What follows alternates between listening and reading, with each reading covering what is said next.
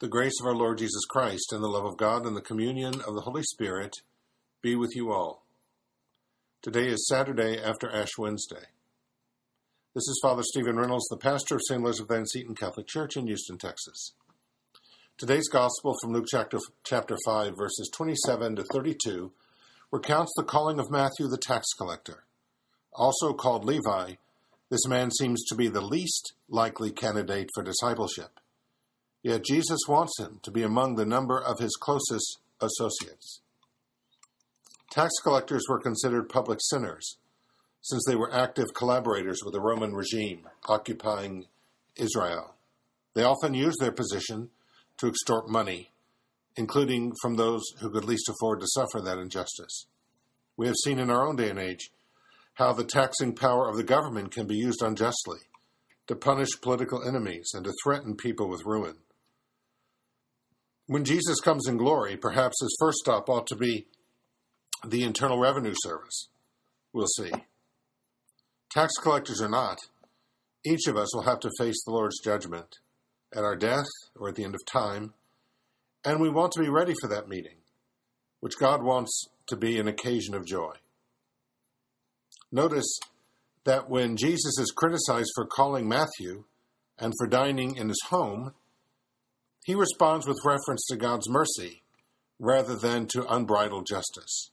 He says, Those who are healthy do not need a physician, but the sick do. I have come to call not the righteous, but, but sinners to repentance. Now, Matthew wasn't physically ill, but he was spiritually infirm. Just as Jesus healed the bodily ailments of the sick, he also heals the spiritual ailments of those trapped in sin. This is, after all, the greatest healing and the most necessary. Because our physical sufferings don't separate us from God, but our spiritual afflictions, unrepentant sin, certainly do. So Jesus has come to heal Matthew's soul. He does this with a direct invitation, to which Matthew responds immediately. Jesus saw a tax collector named Levi sitting at the customs post, the Gospel says. He said to him, Follow me. And leaving everything behind, he got up and followed him. He left everything behind. Jesus' invitation was so powerful, so soul stirring, that Matthew wouldn't let anything get in the way of it. Is there something that we need to leave behind? In order to follow Jesus more fully, more faithfully, more fruitfully? Have we made accommodation with sin, even venial sin? The days of Lent offer an excellent opportunity to uproot whatever is holding us back from loving God with our whole heart. Because after all, no one is totally righteous. No one is totally sinless in the eyes of God. That's what Jesus means when he says, in response to the Pharisees who criticize him, I have come not to call the righteous, to repentance, but sinners. I mean, obviously, Jesus wants good people, faithful people, to follow him, but no one, no matter how upright, can claim to be without sin.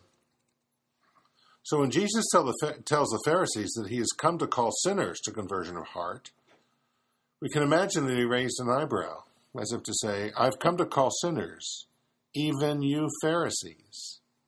What about it? That Jesus has called sinners, the imperfect, those in need of spiritual healing, should be a comfort and a hope for us, because that means He is calling us, you and me. Our task is to respond as Matthew did and leave behind anything that would get in the way of following Jesus with all our hearts. God bless you.